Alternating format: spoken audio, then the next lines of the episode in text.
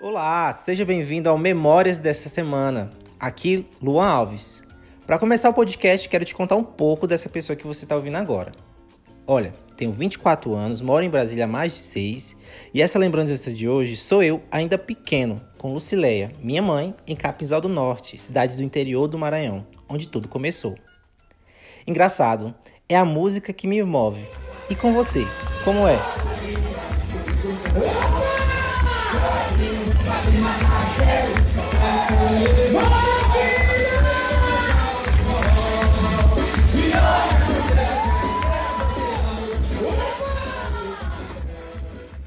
Toque é memorável. Era maio de 2002, quando eu já observava minha mãe toda animada em se arrumar para a principal quadrilha da cidade. Era algo único. Ela me levava aos ensaios e eu fiquei todo encantado com aquele universo.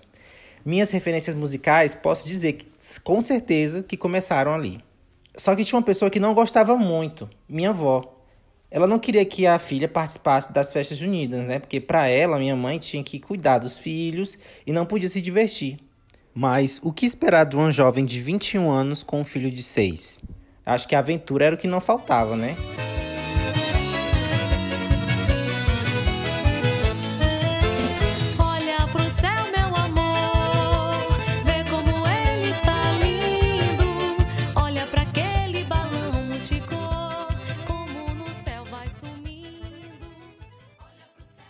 É chegar à festa junina que essa música se faz presente.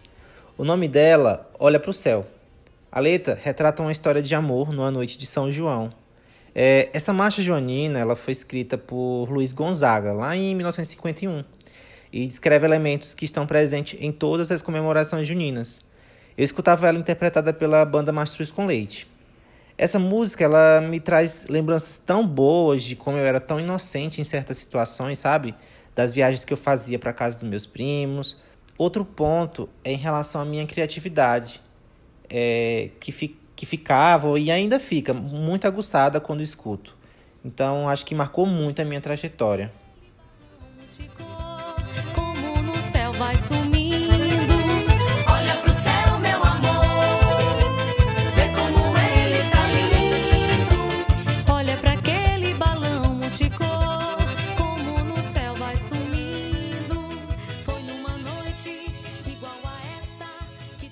Só que nem tudo era festa. Como eu acabei de te contar, minha avó era mais fechada, então ela não aceitava o fato de Lucilé incentivar aquele pequeno Luan a dançar quadrilha. O porquê, eu não sei, né? Eu me questiono até hoje.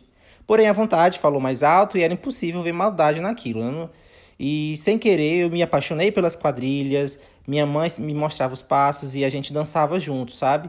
É, ela sempre falava que queria ter um filho dançarino. Com o passar do tempo, quando eu completei meus 11 anos de idade, eu queria continuar participando das quadrilhas da minha cidade. Eu pedia muito para minha mãe e ela sempre me apoiava, mas minha avó mantinha o receio, né? Afinal, eu era apenas uma criança querendo se divertir, brincar e tudo mais. Depois de alguns gritos e brigas, eu consegui participar da minha primeira quadrilha, né? Para mim foi algo incrível, eu fiquei super animado e feliz. Eu era aquela criança que em todos os ensaios e me sentia muito triste quando não podia ir.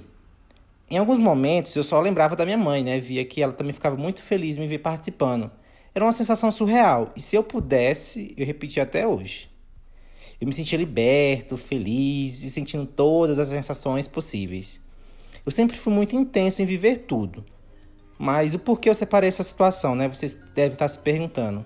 Eu acho que muitas vezes precisamos nos libertar das nossas amarras e medos. E queria trazer aquela liberdade e leveza da infância para minha vida, que ao longo do tempo foi sumindo. E eu deixo essa reflexão para você. Por que não se permitir? Por que não permitir o outro? O que nos impede, afinal? A gente não pode ver maldade em tudo, né? Eu acho que às vezes é simplesmente diversão e diversão de criança. Espero que esse podcast tenha te feito relembrar das experiências da infância que não podemos apagar, mas podemos trazer para a vida adulta. Você pode me encontrar nas redes sociais, é só buscar por upluan. E esse foi o Memórias de hoje. Até a próxima!